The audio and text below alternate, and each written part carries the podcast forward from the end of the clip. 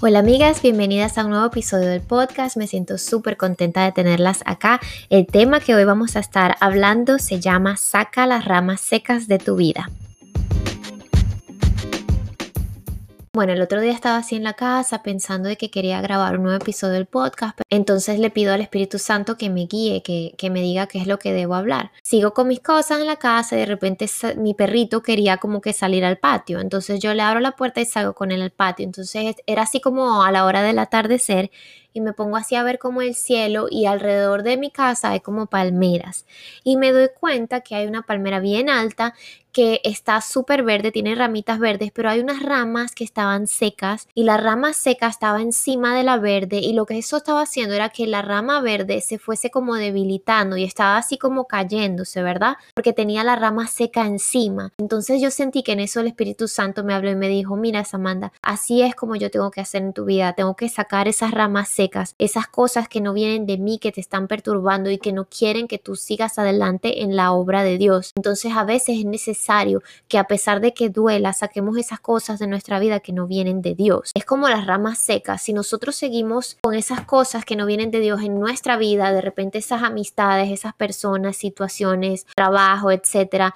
lo que puede hacer es que puede perturbar que se cumpla la obra de Dios en nuestra vida. Puede hacer que se retrasen las bendiciones, ¿verdad? O que nos desviemos. Recordemos que el enemigo es muy astuto y él siempre va como usar las personas alrededor de nosotros para debilitar nuestra fe, para desviarnos del camino de Dios. Entonces hay un proceso que es como que después de la liberación, que Dios nos mete en ese desierto para limpiarnos completamente, ¿verdad? Y Él va a sacar de nuestra vida personas que no debían estar ahí en ningún momento, personas que no vienen de Él. Y a veces esto nos duele muchísimo, de verdad se los digo por experiencia propia. Tengo varios testimonios de cómo Dios sacó en mi vida a tantas personas que en el momento me dolió muchísimo, yo no entendía por qué, lo que hacía era como que reclamarle al Señor que qué está pasando, que me estás dejando sola, pero ya con el tiempo entendí que fue lo mejor que me pudo haber pasado. Esas personas sin yo darme cuenta me estaban llevando por el camino del mal. Entonces es necesario de verdad dejar que Dios nos limpie de todo lo que no viene de Él en nuestras vidas. Es para nuestro bien. Él tiene que sacar esas ramas secas porque esas ramas secas nos están debilitando y lo que va a hacer es que nos vayamos secando poco a poco hasta caernos, ¿verdad? Así como la palmera.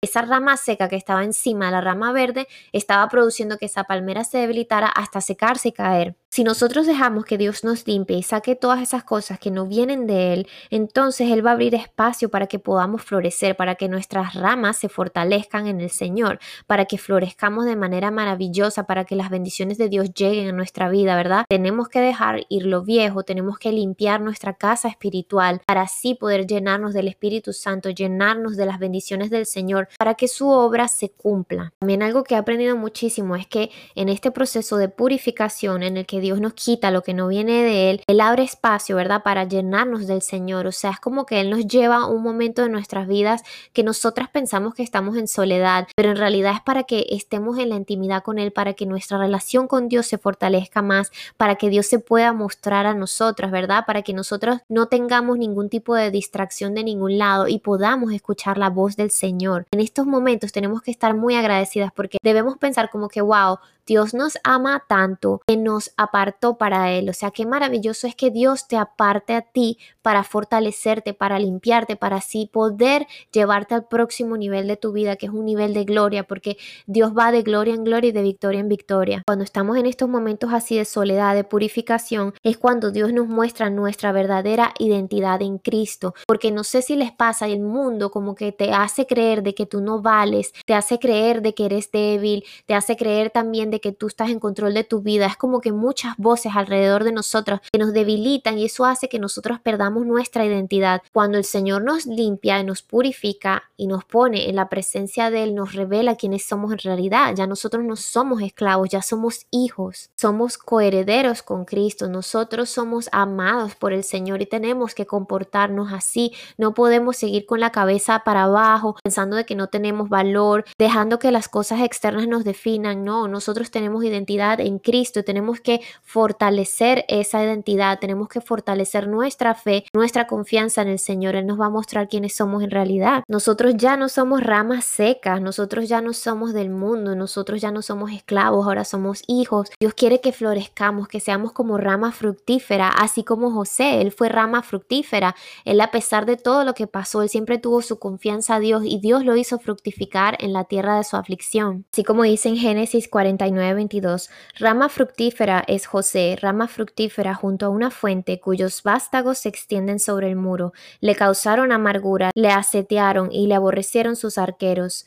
Mas su arco se mantuvo poderoso y los brazos de su mano se fortalecieron por las manos del fuerte de Jacob, por el nombre del pastor, la roca de Israel. De verdad que nosotros podemos aprender tanto de la historia de José, de cómo él se mantuvo fuerte en Dios, su fe no se debilitó a pesar de todo por lo que él pasó, él se mantuvo fuerte en el Señor. Porque algo que tenemos que tener en cuenta es cuando Dios nos pone en un proceso, no es en vano, Él todo lo hace con un propósito y después del proceso siempre viene la gloria si nos mantenemos firmes en nuestra fe con el Señor. Así como José, el primero tuvo que ser esclavo, primero tuvo que pasar por todo el desierto todo, para que Dios lo purificara, para que Dios lo fortaleciera y el poder así tener esa confianza fuerte en Dios para pasar al próximo nivel, porque Dios no nos va a mandar débiles al próximo nivel, porque en el próximo nivel hay otro nivel de enemigo también. El enemigo siempre va a estar presente y a medida que va subiendo de nivel es un enemigo nuevo. Entonces Dios se asegura de que nosotros seamos fuertes para poder darnos la gloria, enviarnos a ese otro nivel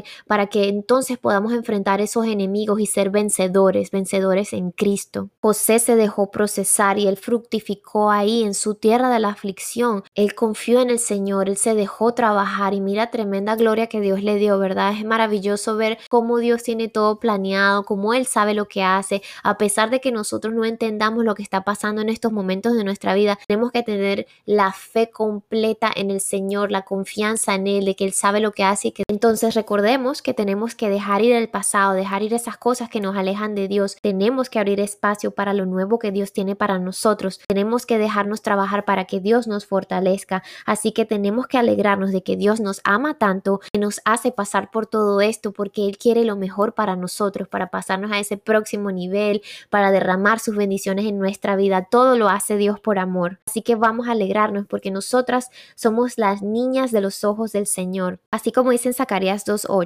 porque así dice el Señor Todopoderoso, cuya gloria me envió contra las naciones que lo saquearon a ustedes. La nación que toca a mi pueblo toca a la niña de mis ojos. Así que confiemos que Dios nos defiende como poderoso gigante, Él nos cuida, Él nos ama, Él nos purifica, nos fortalece, Él quiere lo mejor para nosotros porque sus planes son mejores que nuestros planes. Así que tenemos que cambiar nuestra mente, dejar de ver todas estas situaciones como fracasos, no son fracasos, tenemos que confiar en el Señor porque lo que Dios saca de nuestras vidas es porque Él tiene algo mucho mejor preparado para nosotros, es porque Él ya sabía que eso nos iba a desviar del camino. Así que Dios todo lo hace por amor, porque nos protege y porque quiere lo mejor para nosotros. Tenemos que tener esto en cuenta siempre. Así que todas esas cosas las tenemos que ver como oportunidad para crecer y para que Dios nos lleve al próximo nivel de nuestras vidas. Mantengamos esta frase siempre en nuestras mentes. Lo mejor está por venir. Todavía no hemos nada, porque los pensamientos del Señor no son nuestros pensamientos y Él tiene una gloria maravillosa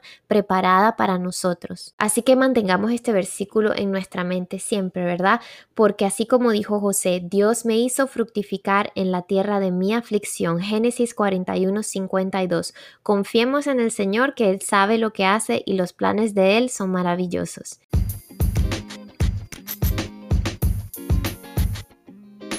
Espero que este episodio haya sido de bendición. Recuerda, tenemos que tener mucha fe, confiar en el Señor, dejar que Él nos purifique, porque Él sabe lo que hace, sus pensamientos son mejores que los de nosotros. Y mantengamos esta frase con nosotros siempre, lo mejor está por venir, aún no hemos visto nada. Que Dios las bendiga y nos vemos en el próximo episodio.